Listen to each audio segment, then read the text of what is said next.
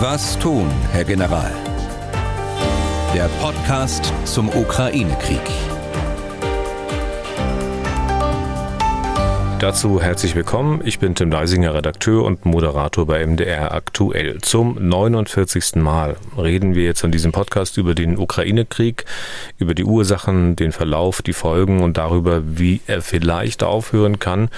Wir tun das wie immer mit unserem Experten, Ex-General Erhard Bühler. Tag, Herr Bühler. Danke, Deisinger. Heute mal noch ein paar Sätze zur ja, sechs Monate Bilanz dieses Krieges. Wir hatten beim letzten Mal ja noch einige Punkte offen gelassen.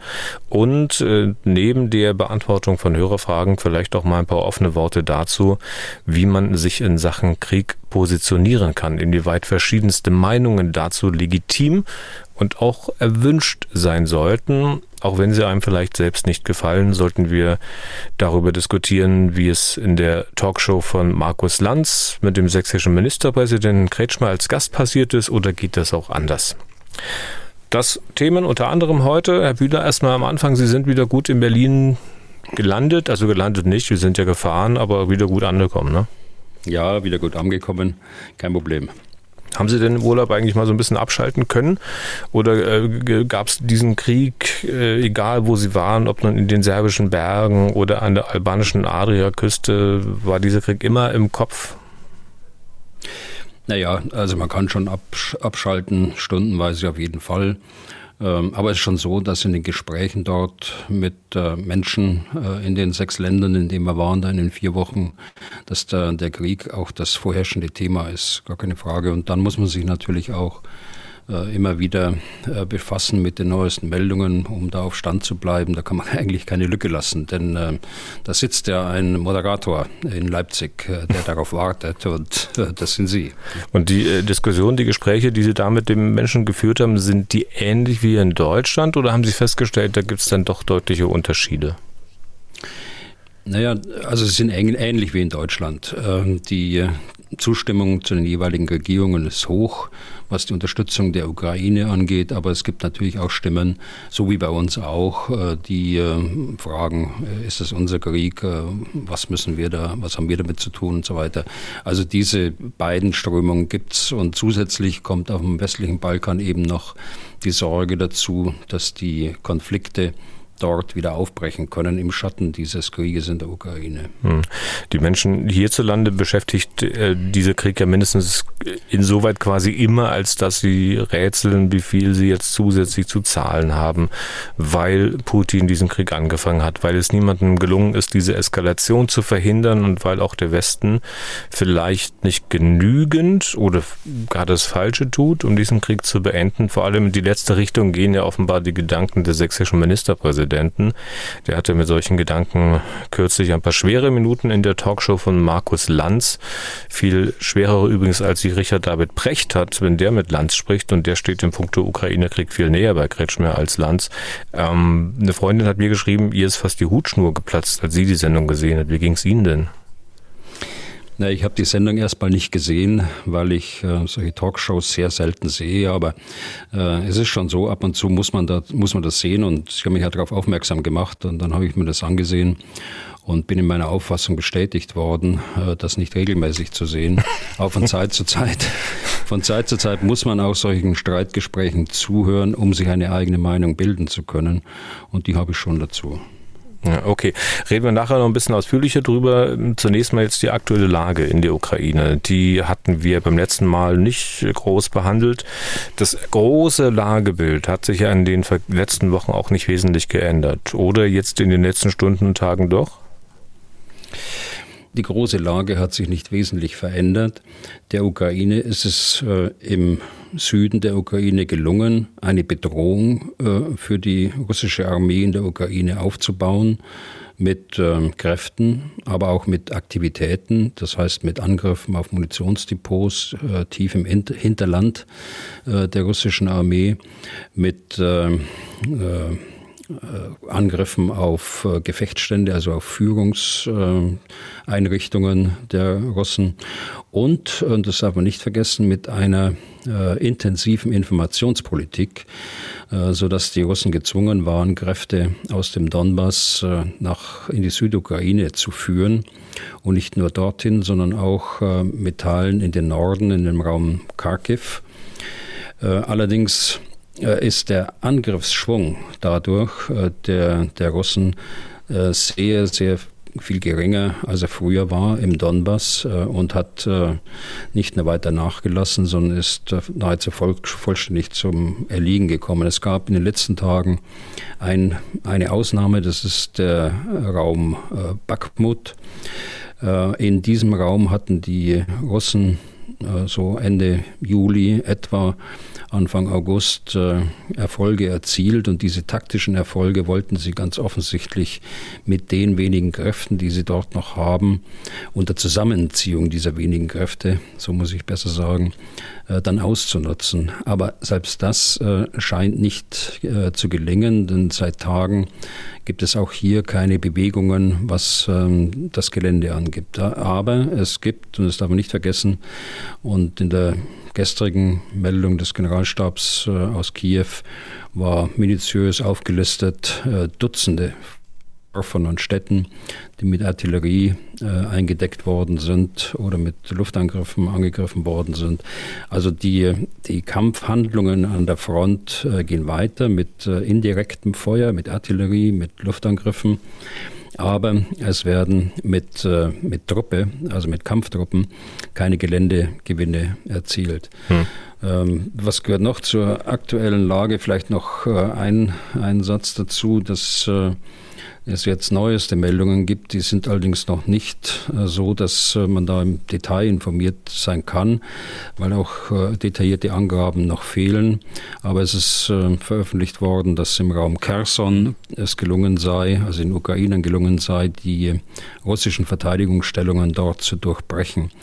Und die Folgerung war daraus, was die, die, der Sprecher aus Kiew äh, gezogen hat, äh, dass die Offensive jetzt nun äh, gelungen sei und auch in mehreren Abschnitten offensiv gegen die Russen vorgegangen wird mit Landstreitkräften.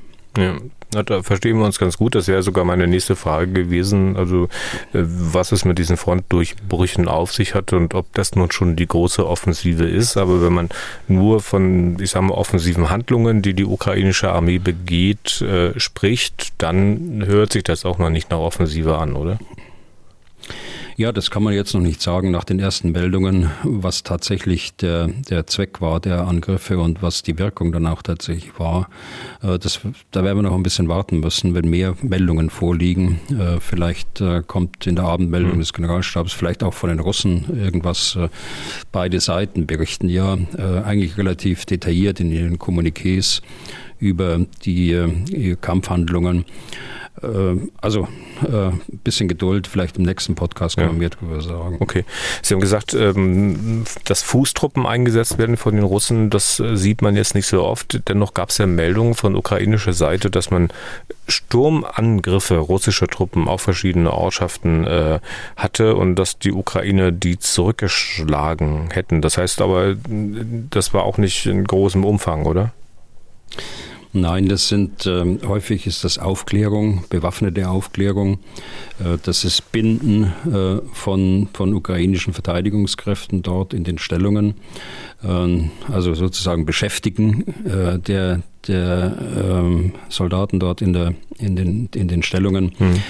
Aber das sind keine äh, Angriffe mit, äh, mit Panzern, mit äh, Schützenpanzern, um Raum zu gewinnen, sondern eben äh, dienen Zweck, den ich gerade auch ausgeführt habe. Hm. Äh, so würde ich das einschätzen. Denn äh, die Russen haben ganz sicher nicht die Kräfte, dass sie jetzt nun äh, selbst in die Offensive gehen können im Raum Kharkiv. Ja, aber wenn die Ukraine im Süden beispielsweise oder möglicherweise auch in, im Raum Kharkiv äh, in die Offensive gehen, äh, wollen, dann müssten sie auch solche, in Anführungszeichen, Sturmangriffe durchführen? Naja, äh, Sturmangriffe, das, es kommt häufig aus der Übersetzung. Die meisten Quellen sind ja englisch, auch die ukrainischen Berichte und die russischen Berichte kommen ja in Englisch.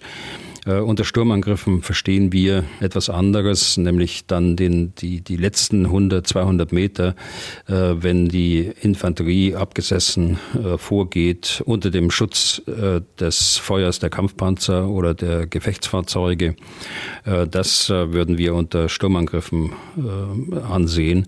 Was häufig in den Meldungen kommt, das sind Angriffe von Kampfpanzern, Schützenpanzern im Bereich der bewaffneten geordneten Aufklärung, also relativ kleine äh, Angriffe mit einer äh, kleinen Zielsetzung, mit einer taktischen Zielsetzung eben der Aufklärung oder auch des Bindens äh, hm. des Gegenübers. Okay, das heißt, ansonsten haben wir Stellungskrieg, die Artillerie feuert hin, die Artillerie feuert zurück und wieder hin und wieder zurück. Ja, äh, mit dem Unterschied, äh, dass die Russen einfach mehr Artillerie haben, dass sie auch mehr Artilleriemunition haben, äh, die sie verschießen können. Die äh, Ukrainer eigene Artillerie haben, die in der Entfernung deutlich äh, unterlegen ist äh, den, den russischen Kräften. Das heißt, sie können die russischen Artilleriestellungen nicht erreichen mit ihren eigenen veralterten Haubitzen und Artilleriegeschützen. Äh, aber sie haben jetzt aus dem Westen äh, Artilleriegeschütze, die weitreichend sind, 40 äh, Kilometer bis zu 80 Kilometer. Und die setzen sie punktuell ein. Die setzen sie nicht ein in einem, in einem Hagel von Artilleriegeschossen, sondern punktuell, um ein bestimmtes Ziel auszuschalten. Und das sind äh, im Augenblick äh, Munitionsdepots, in erster Linie Versorgungseinrichtungen, Führungseinrichtungen. Hm. Aber es bliebe der Ukraine auch nichts anderes übrig, als zurückzuschießen, auch mit ihren Geschützen, die möglicherweise nicht so weit reichen, weil das ansonsten ja hieße, man räumt das Feld, wenn man nicht schießt. Ja, aber die, äh, die, der andere Faktor ist ja die Munition. Und äh, da sind sie auch nicht üppig ausgestattet. Äh, auch für ihre alten äh, Waffen noch aus Sowjetzeiten. Da müssen sie ja auch zusammenkaufen, weltweit. Ähm, also da ist es auch nicht so, dass sie da im Überfluss leben. Also insofern ist das, äh, das Bild, äh, die eine Artillerie feuert hin und die andere feuert zurück, ja, das ist richtig. Aber es gibt eben die Unterschiede, so wie ich sie gerade genannt habe. Hm. Die Karten der Ukrainer hier durchzuhalten sind aufgrund der Ressourcen dann offenbar auch nicht die besten, oder? Naja, also ich würde es mal so ausdrücken. Ähm, die einen können noch nicht, das sind die Ukrainer, denen fehlt noch einiges, äh, was sie dazu bräuchten. Und ähm, es sieht so aus, als ob die anderen äh, nicht mehr können oder äh, zunächst äh, nicht mehr können. Es sieht so aus, als ob sie einen Punkt erreicht haben.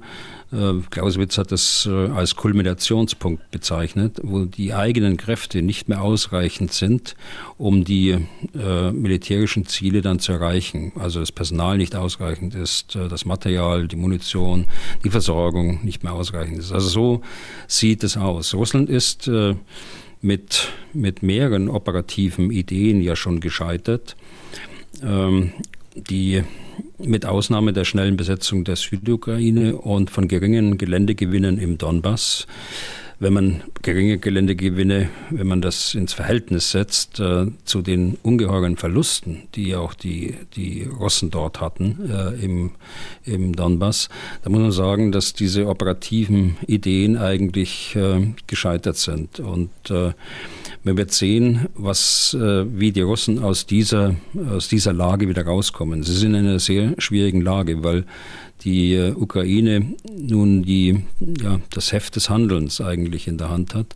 Die Ukraine hat die Initiative übernommen, indem sie die äh, Bedrohung aufgebaut hat für die Russen aus dem Süden, auf die die Russen äh, reagieren mussten und erneut ihr operatives Konzept äh, ändern mussten. Hm würde ja bedeuten, wenn Putin seinen Clausewitz auch gelesen hat, äh, dass er sagt, also wenn wir jetzt äh, die Kriegsziele, die ich mal formuliert habe, weiterführen, dann ist das unvernünftig. Wir müssen jetzt umschwenken und sozusagen versuchen, das zu sichern, was wir schon haben.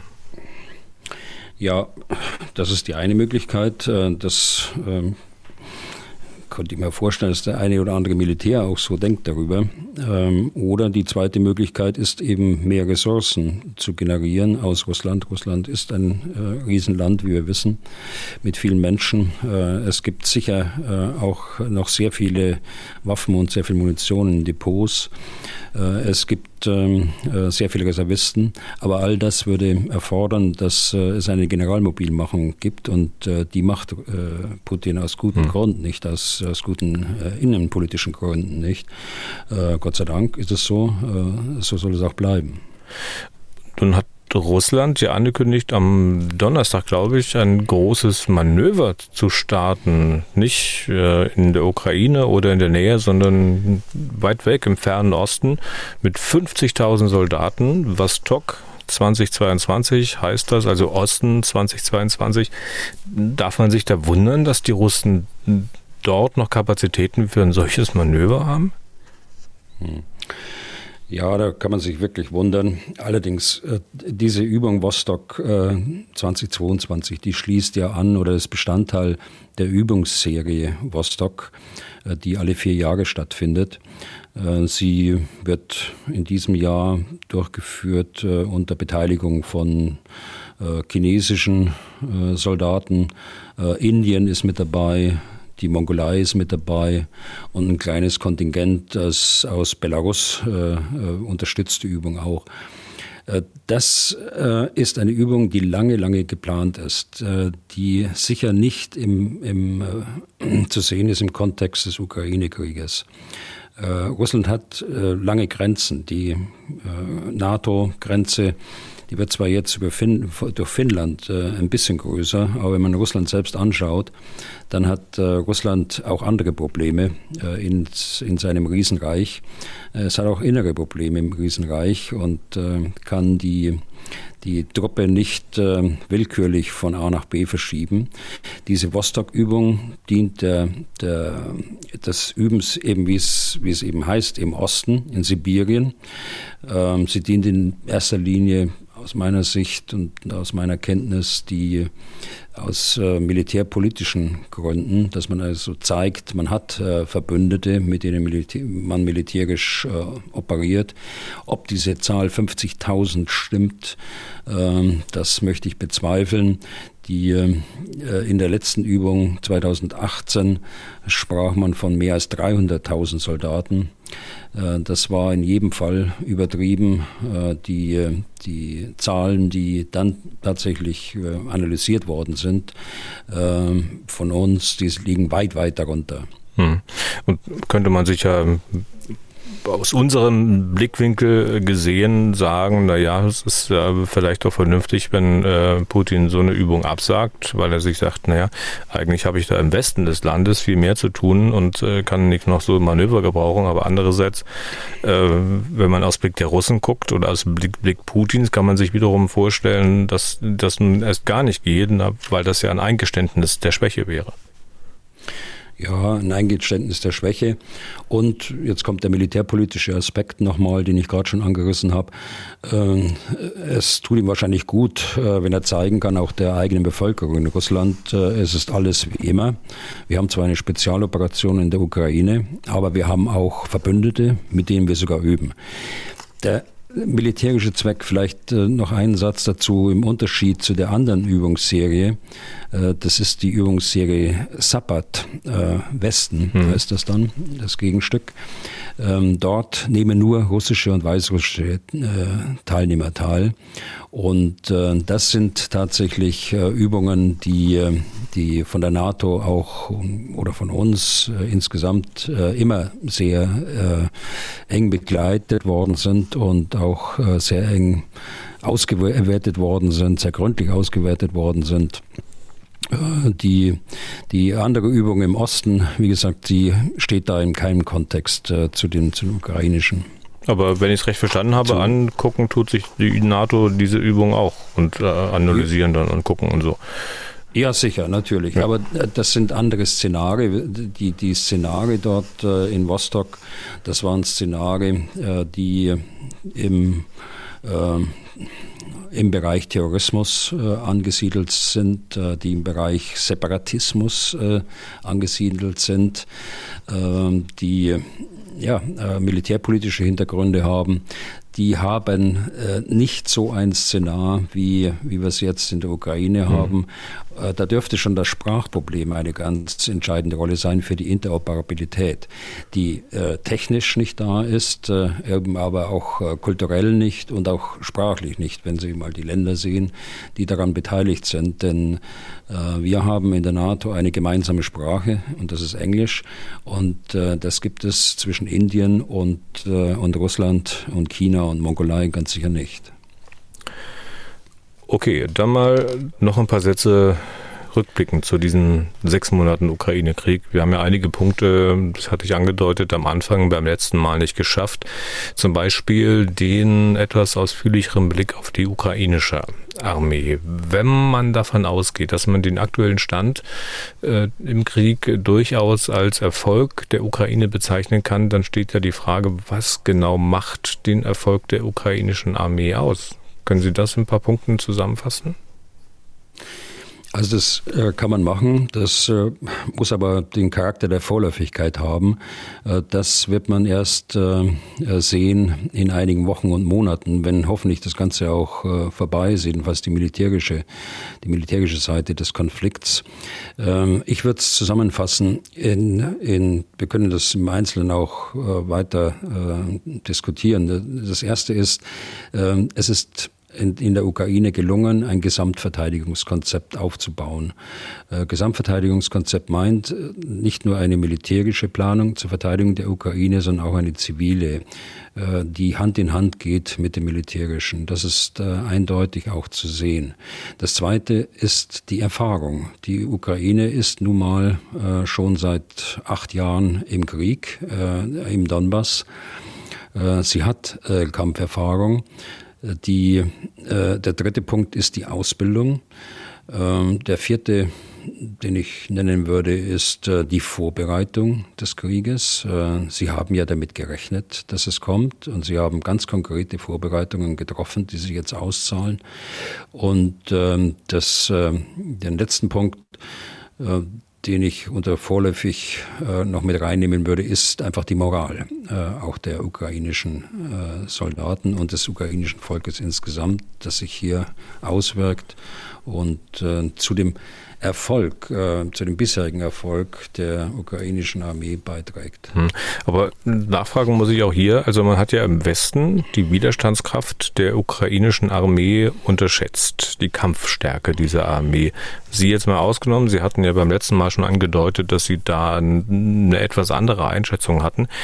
Warum denn aber eigentlich generell diese Unterschätzung, äh, wo man doch die ukrainische Armee ausgebildet hat, über Jahre hinweg? Wieso wusste man nicht, was sie kann?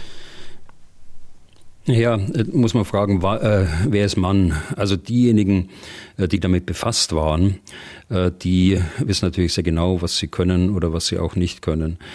Die Ukraine ist ja ein Partner der NATO, genauso wie es Russland bis 2014 war.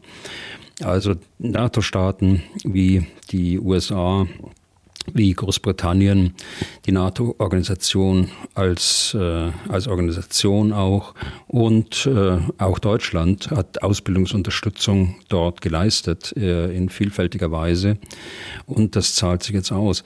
Sie wissen ja, ich bin äh, im Baltikum für die drei baltischen Staaten äh, an deren Verteidigungsakademie tätig. Ich habe dann Lehrauftrag und war im letzten Jahr sieben Wochen äh, dort zu unterschiedlichen Seminaren. Dort waren auch ukrainische Offiziere, neben baltischen, neben äh, Staaten, äh, neben Offizieren aus äh, einzelnen NATO-Staaten auch. Äh, Deutsche waren auch dabei.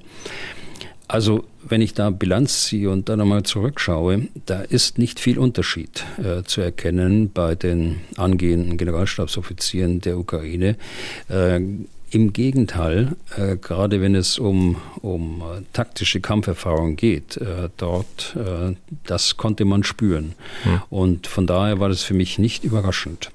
Weil Sie gefragt haben, wer ist Mann? Wer wusste Mann nicht, was die ukrainische Armee äh, kann? Kann das sein, dass man dann schlicht äh, nach Kriegsbeginn oder nachdem sich die ersten Erfolge der Ukraine abgezeichnet haben, äh, dass man dann die falschen, dass wir die falschen Experten befragt haben, dass wir jetzt einfach sagen müssten, wir gucken einfach mal, wer damals was geantwortet hat und wer damals die ukrainische Armee unterschätzt hat, den brauchen wir gar nicht mehr als Experten zu fragen, weil der eh nichts weiß. Nein, nein. Äh, ich will es auch nicht auf, auf äh, Experten dort beziehen wollen, obwohl ich eine Aussage von einem Experten auch im Ohr habe, schon wenige Tage nach, dem, äh, nach Kriegsbeginn, die Ukraine wird diesen Krieg gewinnen.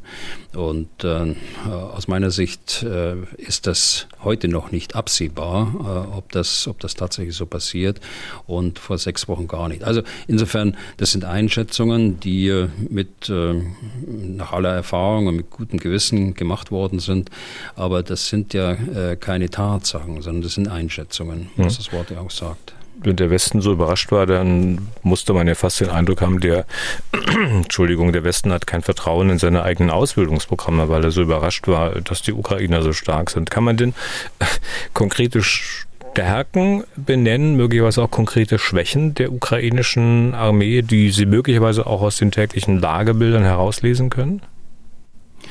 Ja, also bleiben wir nochmal bei dem, bei dem Thema Ausbildung. Also die, die operativen und taktischen Fähigkeiten äh, der ukrainischen militärischen Führung, die sind einfach äh, gut.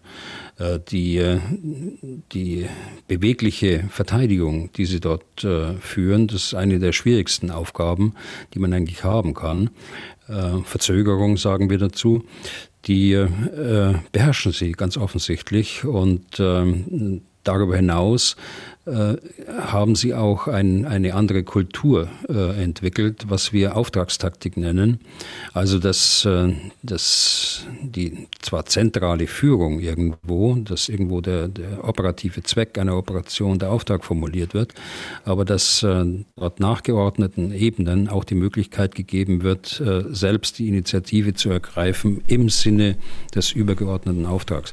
Also diese Führungskultur, die sehen wir bei, bei der russischen russischen Armee nach wie vor nicht, obwohl sie äh, durch die äh, Militärreformen eigentlich von, von General Gerasimov äh, auch angestrebt worden ist. Aber das äh, muss man als Pluspunkt bei den Ukrainern auf hm. jeden Fall sehen. Und wo sehen Sie Schwächen? Naja, gut, äh, wir, wir, sind noch bei den, bei den Stärken. die Stärke ist zweifellos auch die äh, Operationsplanung, die nicht erst mit Kriegsbeginn äh, gemacht worden ist, sondern die Verteidigungsplanung ist vorher gemacht worden, im Rahmen einer Gesamtverteidigungsplanung, also mit dem zivilen Anteil zusammen. Und das ist nicht nur die Planung, sondern es hat auch die Vorbereitung ganz konkret begonnen, was wir im Donbass sehen mit den unterschiedlichen Verteidigungslinien die ja zum Teil massiv ausgebaut äh, sind. Sonst könnten die, die Ukrainer aufgrund ihrer Unterlegenheit diese Verteidigungslinien auch nicht, äh, nicht halten. Ähm, also auch dieser, dieser Punkt der Vorbereitung, den würde ich bei, bei den Ukrainern als Plus sehen. Äh, der nächste Punkt, der ist äh, die intensive Kenntnis äh, der russischen Armee. Und äh, das kommt ja nicht von ungefähr. Äh, die Älteren haben ja noch in der äh, Sowjetarmee gedient. Äh, und sie wissen also ganz genau, sie sprechen auch die russische Sprache. Sie tun sich viel leichter als andere, das Gedankengut, die Militärkultur dort zu begreifen. Und deshalb sind sie auch so gut in der Einschätzung der, der Absicht der, der Russen weil sie ihre Doktrin sehr genau kennen, weil sie ihre Sprache äh, äh, kennen und weil sie eben selbst ähm, dort ausgebildet worden sind. Und Jetzt haben wir natürlich auch jüngere Soldaten in der Ukraine. Dieses ist ein fester Bestandteil der Ausbildung immer schon gewesen in solchen Staaten wie der Ukraine, aber auch äh, in anderen, äh, in künftigen NATO-Mitgliedern, zum Beispiel in Finnland. Die haben niemals äh, die, die Aufklärung und die Analyse des russischen Militärs aufgegeben. Wir schon im Westen oder hm. die weiter westlich liegen auch in der Bundeswehr äh, äh, nicht mehr in diesem Maß gemacht, wie es äh, im Kalten Krieg früher üblich war, sodass wir da eigentlich äh, sehr detailliert informiert waren. Die Stärkenliste ist jetzt abgeschlossen oder haben Sie noch eine? Nicht, dass ich wieder nach Schwächen frage und Sie sagen, nee, nee ich habe doch noch was. naja gut, die, äh, bei den Stärken würde ich zumindest in der Anfangsphase, als die, die Russen die Luftabwehr vernachlässigt haben, die Drohnen äh, mit dazu nehmen, auch die bewaffneten Drohnen. Mhm. Ähm, da ist, sind sie wesentlich aktiver gewesen, als die Russen es überhaupt konnten. das hat sich jetzt geändert, vor allen Dingen im Schwerpunkt im Donbass, weil dort so viel Luftabwehr zusammengezogen worden ist, dass äh, die eine oder andere Drohne abgeschossen worden ist und sie insgesamt nicht mehr so äh, zur Wirkung kommen, wie wir das in den ersten Wochen und Monaten gesehen haben. Aber auch andere, andere äh, das führt jetzt auch wieder in den Bereich des taktischen und operativen Könnens, dieses, dieser indirekte Ansatz, den sie zurzeit machen, dass sie nicht frontal irgendwo angreifen, so wie wir das in Zverodonetsk oder Lysychansk ähm, gesehen haben und an anderen Orten, ähm, dort äh, nicht die Konfrontation zu suchen, nicht in die, äh, in die starken äh, Verteidigungslinien anzugreifen, sondern den indirekten Ansatz zu wählen, nämlich die Versorgungslinien zu unterbrechen in jeder Hinsicht. Also auch das ist ein, äh, ein operatives Können, das, ähm, das ja, durch die Ausbildung, aber auch durch die Erfahrung, was ich vorhin genannt habe, äh, jetzt auch zum Tragen kommt. Hm. So, und nun mal schauen, ob die Schwächenliste genauso lang ist. Also wir könnten äh, die, die Stärkenliste natürlich jetzt, wenn wir noch ins Detail gehen, äh, weiter, weiter ausarbeiten, aber das, glaube ich, würde jetzt erstmal den, den Block hier sprengen. Ja, bei, bei, den, bei den Schwächen äh, ist es erstmal die, die materielle äh, Schwäche. Äh, die materielle Schwäche vor allen Dingen bei modernen Waffensystemen die jetzt so Zug um Zug äh, langsam, aber sicher, äh, stetig, äh, kann man auch sagen, aber viel zu wenig nach wie vor aus äh, ukrainischer Sicht, auch aus meiner Sicht. Hier könnte einiges mehr getan werden. Das ist äh, ihre große Schwäche. Äh, aber ansonsten würde ich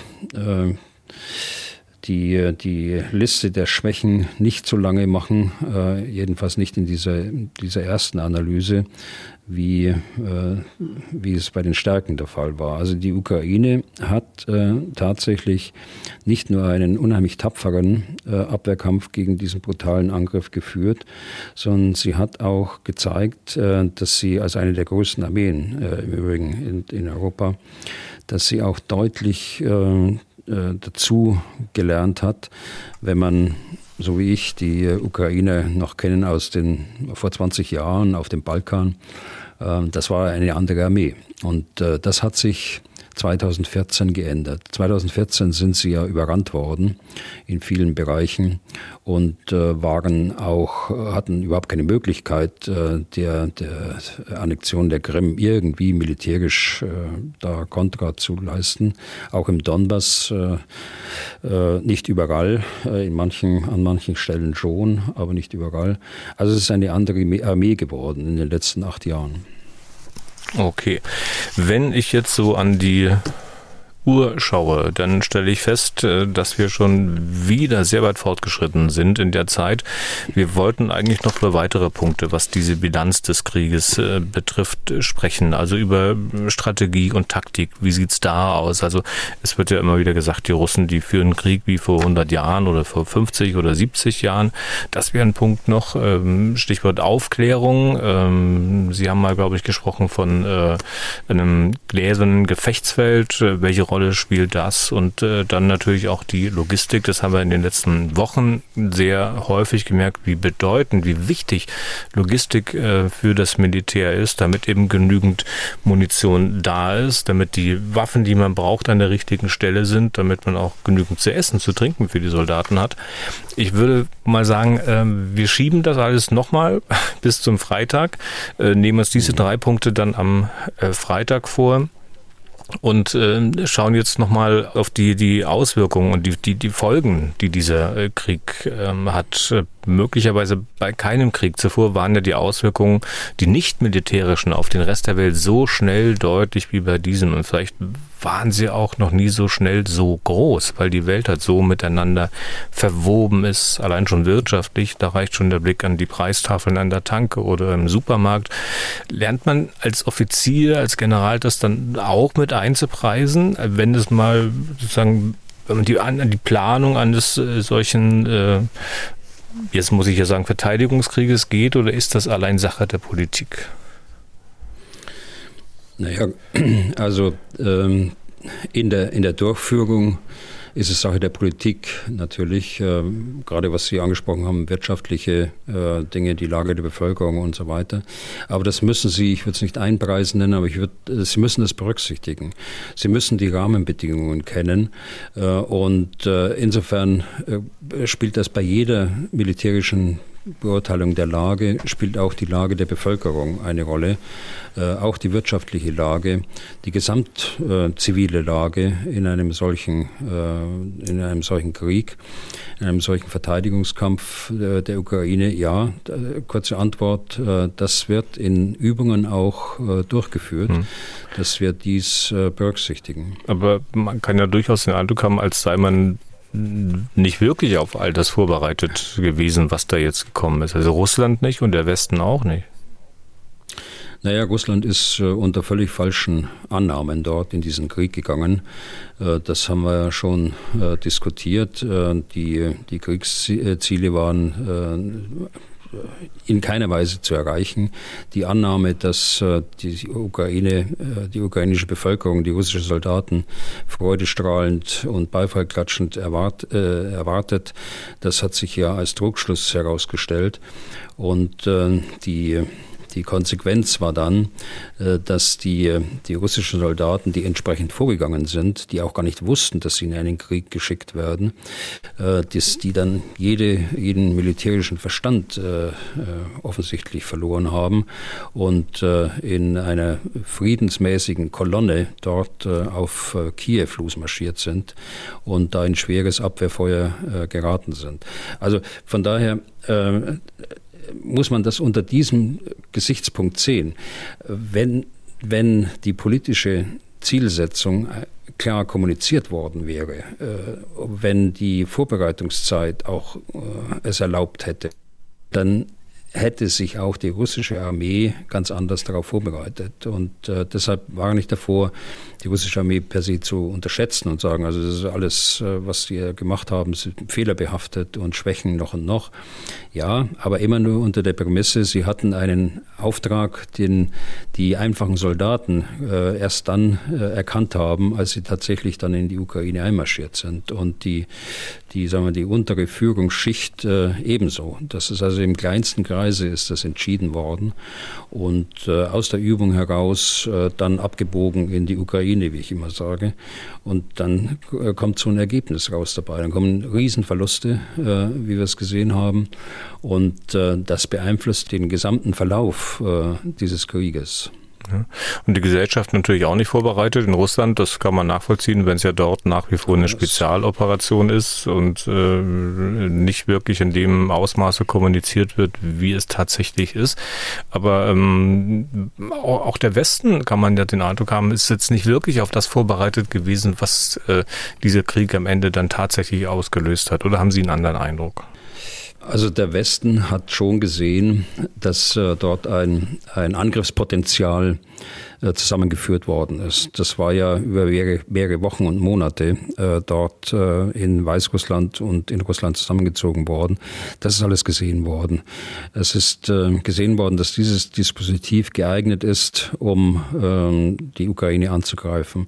Nur, äh, und da gehöre ich auch dazu, ich habe nicht gedacht, dass, dass Russland es wagen würde, die Ukraine anzugreifen. Die Risiken habe ich im letzten Podcast genannt, äh, die vier Risiken, mhm. die ich persönlich gesehen habe, die eben auch zum, zum äh, jedenfalls drei schon eingetreten sind. Und das vierte Risiko war eben das Verhalten der russischen Bevölkerung. Das ist noch nicht eingetreten, aber da würde ich auch äh, nicht wetten wollen drauf, dass es äh, zu keiner Zeit mehr eintritt. Äh, also da könnte durchaus noch einiges äh, geschehen, denke ich, auf Seiten der Bevölkerung, wenn das wahre Ausmaß dann tatsächlich klar wird. Ja. Aber der Westen, ja. Ja, und, und äh, was Sie den Westen ansprechen, wir haben über Jahre hinweg eigentlich ähm, den, unseren östlichen Partnern zu wenig zugehört. Wir haben auch über Jahre hinweg unseren eigenen Militärs nicht zugehört. Denn äh, nochmal, die, seit 2014 äh, haben wir gesagt, äh, da ist eine Bedrohung. Wir haben 2017 gesagt, es sind die Raketen in Kaliningrad äh, stationiert worden, die Mittelstreckenraketen, die Berlin und andere deutsche Städte, Städte äh, erreichen können, unter Bruch des äh, Mittelstreckenvertrages. Ähm, aber das hat äh, nicht zu den Entscheidungen geführt, äh, die äh, wir uns eigentlich nicht im Februar 2022 gewünscht hätten, sondern eben in der Zeit zwischen, sagen wir mal, 2015 bis 2018, 19 äh, dann würden wir heute anders dastehen. Dann könnten wir auch die Ukraine ganz anders unterstützen. Und dann müsste ich auch nicht immer darauf hinweisen, äh, in welchem Zustand äh, die Bundeswehr ist und wie viel der Bundeswehr fehlt. Dann könnte man auch aus aktiven Beständen dort Unterstützung leisten, wenn es denn sein muss. Aber vielleicht muss man von der Kritik, die da jetzt äh, deutlich anklang, äh, auch ein bisschen wieder was abziehen, weil äh, könnt ihr mir vorstellen, dass man natürlich von Seiten der Politik aus versucht hat, weiter nicht zu eskalieren, sondern zu, zu deeskalieren. Also wenn da Raketen stationiert sind, dass man da nicht äh, Gleiches wieder äh, im Westen macht und äh, dass deswegen manche Entscheidungen nicht getroffen worden sind, oder? Das war ja auch keine Option, ähm, dass wir dort äh, auch wieder Mittelstreckenraketen, äh, also jedenfalls keine, die von, von äh, verantwort, verantwortlicher Politik hier als Option dann in Erwägung gezogen wäre. Das ist nicht der Fall. Aber alleine die Tatsache, dass dieses Bedrohungspotenzial dort aufgebaut wird, zeigt ja, dass Putin es durchaus ernst gemeint hat mit dieser Erpressung von Westeuropa nach 2014. Und äh, da äh, hätten wir auch Entscheidungen treffen können, was die, was jetzt der Kanzler äh, in Prag auf seiner Rede äh, genannt hat und auch schon in, bei seinem Besuch in Litauen, nämlich ein Luftabwehrsystem zu schaffen, äh, nicht nur für Deutschland, sondern insgesamt äh, für, für die äh, östliche NATO. Auch das sind äh, Entscheidungen, die man hätte treffen können. Hm. Und äh, der Westen also auch nicht wirklich darauf vorbereitet. Äh, und nun die Frage, sozusagen ausgehend auch vom gerade Gesagten, bei deren Beantwortung man sich vielleicht schnell die Finger verbrennen kann, ähm, wie das Beispiel des sächsischen Ministerpräsidenten mit seinem Auftritt bei Markus Lanz im ZDF zeigt, äh, obwohl ich sage vielleicht besser nicht, dass er sich die Finger verbrannt hat, denn das haben eher andere getan. Herr Lanz, äh, Frau Eigendorf, eine Journalistin, die auch eingeladen war. Nun die Frage, dürfen Menschen, dürfen Staaten, die mit dem Krieg, mit diesem Konflikt nichts zu tun haben, die möglicherweise auch wie der Westen wenig vorbereitet waren, die aber nun heftig Auswirkungen dieses Krieges zu spüren bekommen, dürfen diese Menschen, diese Staaten ein eigenes Interesse anmelden, dass der Krieg so schnell wie möglich beendet wird? Also ich glaube, bei Ihrer Fragestellung äh, muss man auch ergänzen den die Bedrohung auch für Westeuropa. Es ist ja nicht so, dass nur die Ukraine bedroht ist. Äh, es, sind, äh, es wird auch Westeuropa bedroht und alles, was dazwischen liegt. Äh, wir leben in einem Bündnis. Wir sind Teil der NATO. Wir müssen die Sicherheitsinteressen der baltischen Staaten, der Polen bis runter Rumänien, Bulgarien ernst nehmen. Und äh, das tun wir jetzt auch. Und äh, die NATO hat entsprechende Entscheidungen ja getroffen, die Bundesregierung auch. Also äh, insofern ist es nicht so, dass wir mit dem Krieg nichts zu tun haben. Ganz abgesehen davon, äh, dass uns äh, dieses, äh, dieses imperialistische und autokratische äh, Putin-Regime dort auch in unseren eigenen Wertevorstellungen äh, angreift. Und äh, von daher äh, will ich das ergänzen, äh, aber dann wieder zur Frage zurückkommen, wenn Sie erlauben, wenn Sie es auch so sehen. Sie können das so beantworten, wie Sie möchten. Ich habe Ihnen das ja nicht vorzugeben. Ich will nur vielleicht kurz ergänzen, äh, weil, weil Sie sozusagen diesen kleinen äh, Ausflug gemacht haben. Wir bekommen auch immer wieder Mails äh, von, von, von Leuten, die jetzt nicht unbedingt ihrer Meinung sind. Das sind jetzt nicht sehr viele, aber die sagen, Mensch, der Bühler, der sagte mal, der Westen ist auch bedroht und das Baltikum und Polen und so weiter und so fort. Woher nimmt er das? Na? Ähm, hat der Putin gesagt, dass er die Staaten angreifen will? Also die würden gerne wissen, woher nehmen sie diese Überzeugung, dass auch der Westen von Russland bedroht ist?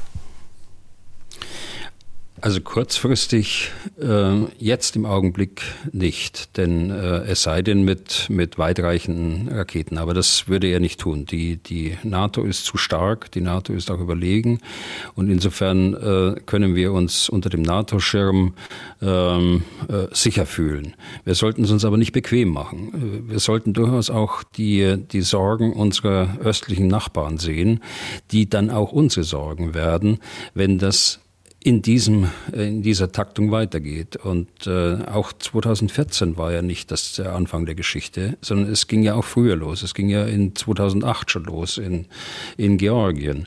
Also äh, von daher auch die, die Stimmen im Übrigen äh, aus dem Putin-Umfeld, äh, die bedrohen ja nun äh, verbal zumindest äh, Westeuropa auch mit äh, Atomwaffen und mit Erpressung, mit, mit Gas, durch diese unglaubliche Abhängigkeit, die wir haben von, von russischem Erdgas. also von daher sind wir dort äh, schon nicht unparteilich und irgendwie nicht betroffen, sondern wir sind betroffen. Und auf mittlere Sicht und lange Sicht sowieso, wenn äh, Putin das erlaubt wird, äh, das zur, zum Bestandteil einer Politik in Europa zu machen. Hm. Ich will das nicht den Lanz machen, aber ähm, So richtig gehört habe ich jetzt trotzdem noch nicht, woher sie das nehmen. Also, dass der äh, Putin den Westen bedroht, dass er das Baltikum bedroht, dass er das Baltikum wieder eingliedern will in eine neue Sowjetunion oder was auch immer oder in ein groß russisches Reich oder Polen. Ach, Herr Deisinger, jetzt ähm, ähm, stapeln Sie aber tief. Ich meine, Sie kennen ja auch die, Sie kennen die, die äh, Schriften, die äh, Putin verfasst hat. Sie kennen die angeblichen äh, Verträge, die sie der NATO im Dezember letzten Jahres vorgelegt haben. Sie kennen äh, die die Forderung, äh, dass sich die NATO zurückzieht auf die Grenzen von 1996, in dem also die, äh, die baltischen äh, Staaten und Polen plötzlich aus der NATO wieder verabschiedet werden soll. All diese Forderungen hat es ja gegeben. Das ist ja nicht irgendwas, was, was ich mir jetzt ausdenke, sondern das sind ja Aussagen von verantwortlicher Politik aus Russland. Und wenn wir eins gelernt haben, in den letzten Monaten ist, man muss die ernst nehmen. Und äh, man darf das nicht einfach so la pola hinnehmen, sondern das ist, das ist schon ernst. Und von anderen Bedrohungen will ich gar nicht reden, Richtung Finnland äh, beispielsweise oder auch äh, äh, Richtung der Staaten an, an der südlichen Teilung unserer, unserer NATO-Ostflanke zu Russland. Ja. Auch hier ist es äh, das gleiche Gefühl natürlich da, weil sie eben auch ihre Geschichte haben und weil sie eben auch die die Russen ganz offensichtlich anders einschätzen und auch anders äh, verstehen. Äh, wenn ich Russen sage, dann meine ich das russische Regime, dann meine ich nicht das russische Volk, äh, dann meine ich das Regime selbst. Und äh, äh, nochmal, insofern sind wir dort äh, nicht Unbeteiligte. Das sind ganz konkrete Hinweise darauf, dass es eben eine Bedrohung gibt, hm. vom militärischen Potenzial ganz zu schweigen. Aber sehen Sie, manche Argumentationen hört man erst, wenn man nochmal nachfragt oder tief stapelt, wie Sie gesagt haben. Aber wir wollten ja zu der Frage zurückkommen. Ne? Also dürfen Menschen, dürfen Staaten, die mit dem Krieg eigentlich nichts zu tun haben. Jetzt nichts in Anführungszeichen, weil Sie ja jetzt gerade ausgeführt haben, dass wir doch damit zu tun haben, ähm, die vor allem die Auswirkungen dieses Krieges zu spüren bekommen. Dürfen diese Staaten auch ein eigenes Interesse anmelden, dass der Krieg so schnell wie möglich beendet wird, also unabhängig von der Ukraine und deren dessen ja, Interesse? Jetzt sind wir an der Substanz Ihrer Frage. Ich wollte ja nur die äh, ergänzen eben, beziehungsweise hinterfragen, mit dem nichts zu tun haben. Genau. Äh, das haben wir jetzt ausführlich diskutiert.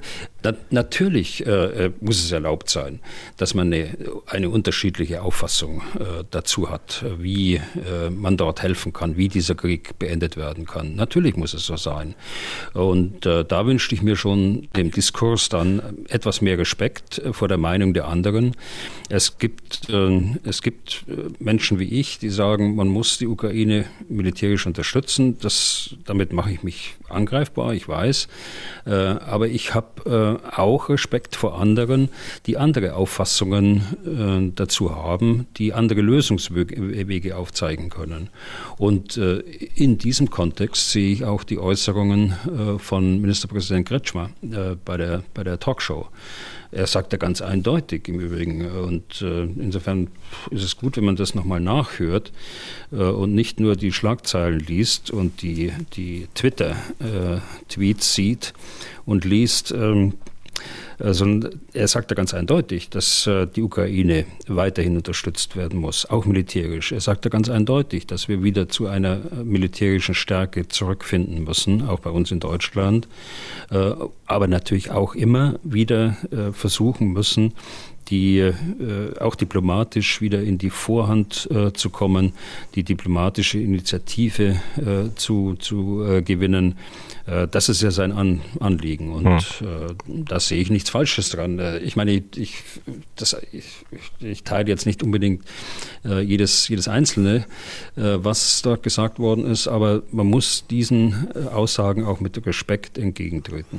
Der Ministerpräsident hat bei Lanz aber auch gesagt, ähm, dass wir, also so wie der Westen derzeit agiert, dazu beitragen würden, die Welt ins Chaos zu stürzen. Das waren, glaube ich, seine Worte, ins Chaos stürzen, und zwar ins Chaos stürzen, weil es halt null große, abgestimmte politische, diplomatische Initiativen gibt, diesen Krieg äh, zu beenden. Für diese Aussage hat er heftig eins ich auf glaube, den Deckel wenn er bekommen. Jetzt bei uns im Podcast zugeschaltet wäre, würde er Ihnen widersprechen. Das, äh, so klar habe ich das nicht gehört. Mhm. Ich habe zwar das, das Wort gehört, aber der Kontext war, glaube ich, anders. Der Kontext ist, der, die Ukraine verdient die Unterstützung.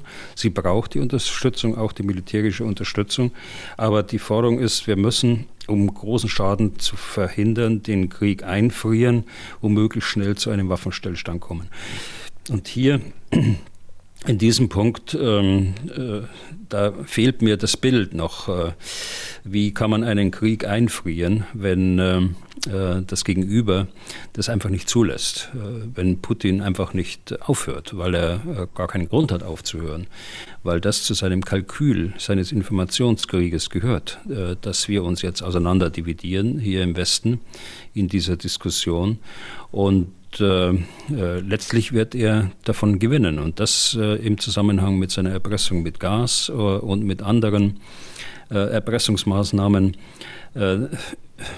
versucht er ja, diesen Informationskrieg hier bei uns zu gewinnen. Und ich bin mal gespannt, wie das ausgeht. Ich, für, für mich persönlich meine ich, sollten wir die Ukraine weiterhin unterstützen. Ich habe auch großes Zutrauen in die Politik und Diplomatie, dass vieles hinter den Kulissen besprochen wird, ohne äh, dass es öffentlich gemacht wird. Und das ist auch äh, mit, mit gutem Grund, wird mit gutem Grund so gemacht. Ich denke, äh, dass es genügend Möglichkeiten gegeben hat mit, äh, mit dem Generalsekretär der Vereinten Nationen, mit vielen Regierungschefs, äh, ob telefonisch oder auch persönlich, Zuletzt hat sich äh, Präsident Erdogan wieder äh, mit eingebracht, äh, als es um die, um die Getreidelieferung ging. Auch dort wurde gesprochen über, über äh, den Konflikt im Allgemeinen, also nicht nur über Getreidelieferung. Hier sind Dinge aus oder hier werden Dinge ausgelotet, die mit gutem Grund nicht öffentlich sind. Und das muss man weiterhin am Leben halten. Also insofern hat Ministerpräsident Kretschmer schon recht, dass diplomatische Initiativen wichtig sind. Ob sie denn gelingen, das ist eine ganz andere Frage. Und die, die weitere Einschränkung, die ich persönlich machen würde, ist, äh, sie darf nicht gegen den Willen der Ukraine aufoktroyiert werden. Auch das äh, sollte man nicht tun. Man muss also die Bedingungen dann tatsächlich eines solchen Waffenstillstandes auch mit Blick auf die Konfliktlösung insgesamt äh, irgendwann mal äh, im Blick haben wenn man sieht auf der Welt, auch das hat er gesagt, es gibt so viele eingefrorene Konflikte. Ja, das ist leider so. Äh, wenn ich da an den Konflikt in Zypern äh, denke, der seit Jahren, Jahrzehnten eingefroren ist und viele, viele andere, über Westbalkan haben wir mehrfach schon gesprochen. Äh, also die können immer wieder aufbrechen und ein solcher Konflikt, der so viel und mit ein, der so viel Schaden äh, erzeugt hat, der so viel Grausamkeit äh, zwischen äh, den, den kämpfenden Parteien in erster Linie durch die russische Armee und die Separatisten äh, verursacht hat. Da habe ich keine Vorstellung davon, wie sowas eingefroren bleiben kann auf Dauer. Also insofern kenne ich den Weg nicht, äh, der hier beschritten werden kann. Aber das Ziel, dass man zu, äh, zu Verhandlungen äh, bereit ist, äh, was Zelensky ja war. Äh, er hat ja Vorschläge gemacht, auch hinsichtlich des NATO-Ziels, das wieder aus der, aus der Verfassung rauszunehmen. Er hat gesagt, dass man über den Donbass reden kann, dass man selbst über die Krim reden kann. Aber das alles ist ja zerschlagen worden durch die Vielzahl an Kriegsverbrechen, die dann auch nachgewiesen worden sind nach der ersten Phase des Krieges. Kretschmer vermisst äh, große diplomatische Initiativen. Sie sagen, äh, naja, im Geheimen finden die bestimmt statt, äh, aber letztlich ist das ja auch nicht nur mehr als Hoffnung und vielleicht sogar mit, ist da auch ein Funke Gutgläubigkeit dabei. Nein, das will ich jetzt niemandem unterstellen.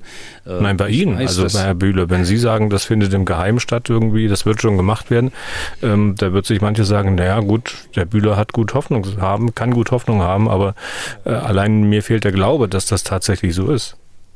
Ja, was machen denn die Diplomaten im, äh, im Sicherheitsrat? Was machen die Diplomaten in, bei den Vereinten Nationen? Äh, was machen unsere Diplomaten weltweit? Und äh, was machen die der, der NATO. Äh, und ich habe das erfahren in vielen äh, Konflikten, die man so von, als, als Insider dann praktisch mitbekommt. Also da ist nicht so, dass da jetzt äh, äh, die Leute vier Wochen äh, irgendwo in Urlaub fahren, sondern da wird gerungen um, um äh, Positionierungen, da wird gerungen, äh, auch innerhalb der NATO zu gemeinsamen Positionen äh, zu kommen. Da wird auch äh, mit Staaten gesprochen, die Zugänge haben, äh, wie eben gerade erwähnt die Türkei. Also dass man, dass hier gar nichts passiert im Moment, das ist entgegen meiner Lebenserfahrung äh, in, in, unterschiedlichen Konflikten, die ich als Insider dort mitbegleitet habe. Okay, dann kommen wir mal zu den Hörerfragen. Samuel Groß hat uns folgende Frage gemeldet. Ich zitiere. Ich habe nun bereits öfter gelesen, dass der Westen gegenüber dem Stand vor dem 24. Februar 22 die Waffen, aber auch Munitionsproduktion nicht wirklich erhöht hat. Das wundert mich sehr, da ja absehbar deutlich mehr benötigt wird, also Verbrauch in der Ukraine, Anlegen eines eigenen Munitionsvorrates, 100 Milliarden Programm. Können Sie eine Einschätzung geben, ob dies nicht notwendig ist? Äh, kann man genug Kapazität vorhanden oder eventuell noch Zeit benötigt wird, um entsprechende Produktionskapazitäten aufzubauen und welchen Stellenwert die westliche Produktion in Bezug auf den Krieg in der Ukraine hat? Also äh, der überwiegende Anteil äh, an, an, Waffen und Munition, die geliefert worden sind, äh, dies, das sind äh, von Staaten, die äh, nicht so wie wir die Waffen verschrottet haben oder verkauft haben, an die Industrie verkauft haben, an andere Bündnispartner verkauft haben, und die sie gehalten haben, äh, die sie äh, auf Vorrat hatten und auch weitergeben konnten. Also neu Waffen in dieser kurzen äh, Zeit herzustellen, das bedingt tatsächlich ein, äh, ein Hochfahren der, der Rüstungsindustrie, die in Teilen zu beobachten ist. Also es gibt große äh, Rüstungsfirmen, die äh, mehr Personal einstellen wollen. Äh, es gibt ähm, in einzelnen Standorten auch geplante Neubauten, aber all das wird Zeit brauchen. Ähm, Rüstungsindustrie ist ein, ein schwieriges Geschäft. Äh, auch das haben wir hier schon mal besprochen. Äh, sie ist auf der anderen Seite systemrelevant äh, und sie sollte auch als systemrelevant angesehen werden. Sie ist häufig genug als Schmuddelkind der Industrie betrachtet worden, zu Unrecht, weil wir brauchen sie. Und da hat der Groß durchaus recht. Also Vieles, was, was jetzt passiert, ist Initiative einzelner äh, Firmen, die äh, im Vorgriff von von äh, Aufträgen äh, dort handeln. Die andere äh, Seite ist die, äh, wenn man jetzt in die Zukunft dann auch auf die eigenen, auf die eigenen äh, Waffensysteme, die wir brauchen als Bundeswehr, äh, schaut, ist, sie müssen Verlässlichkeit haben. Sie müssen Verlässlichkeit haben, dass das, was tatsächlich auch geplant wird, jetzt auch in die Umsetzung geht und dass da auch Verträge geschlossen werden.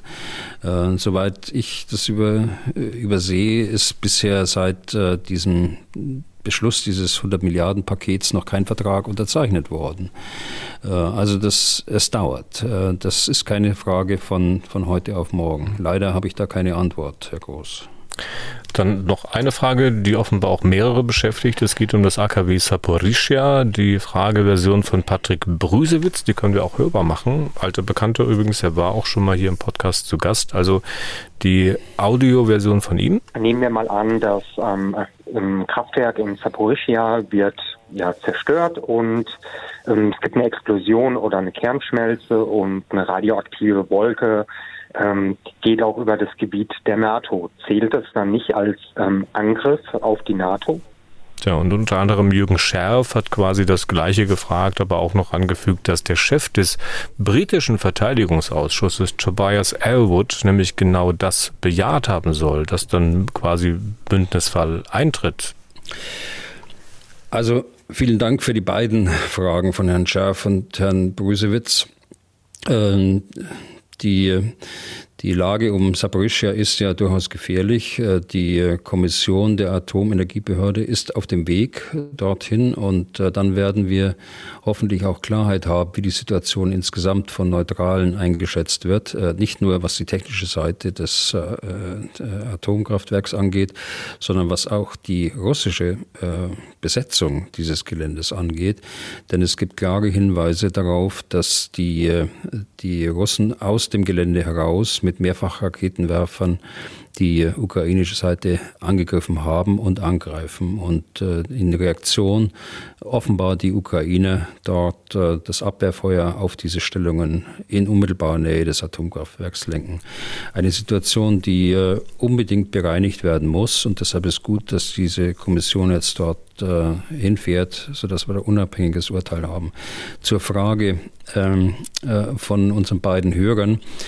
Ähm, ich muss sagen, ich bin ein bisschen erstaunt äh, über den Twitter von Tobias Elwood, aber das, dieser Twitter-Satz, der reiht sich ein in viele andere Twitter-Tweets, äh, die so begründungsfrei dann äh, in die Öffentlichkeit gejagt werden, obwohl ich äh, Herrn Elwood äh, durchaus als sehr erfahrenen Politiker kenne in Großbritannien und, aber ich teile die Auffassung natürlich in keiner Weise. Und äh, in Kenntnis der Mechanismen ein klares Nein. Das ist natürlich kein Bündnisfall. Das ist jetzt meine persönliche Auffassung. Aber ich bin mir ziemlich sicher, wenn sowas äh, äh, käme, hoffentlich kommt es nicht, aber wenn es sowas käme, dann würde es auch kein Bündnisfall auslösen. Ganz generell, die Diskussion um einen Bündnisfall ist eine ganz ernsthafte Diskussion. Und äh, äh die lässt sich nicht mit Twitter äh, irgendwie initiieren sondern die muss, äh, naja, ich meine es jetzt noch gar nicht mal äh, äh, scherzhaft, sondern das muss wirklich, äh, hier geht es um Krieg und Frieden und das muss ernsthaft äh, erörtert werden.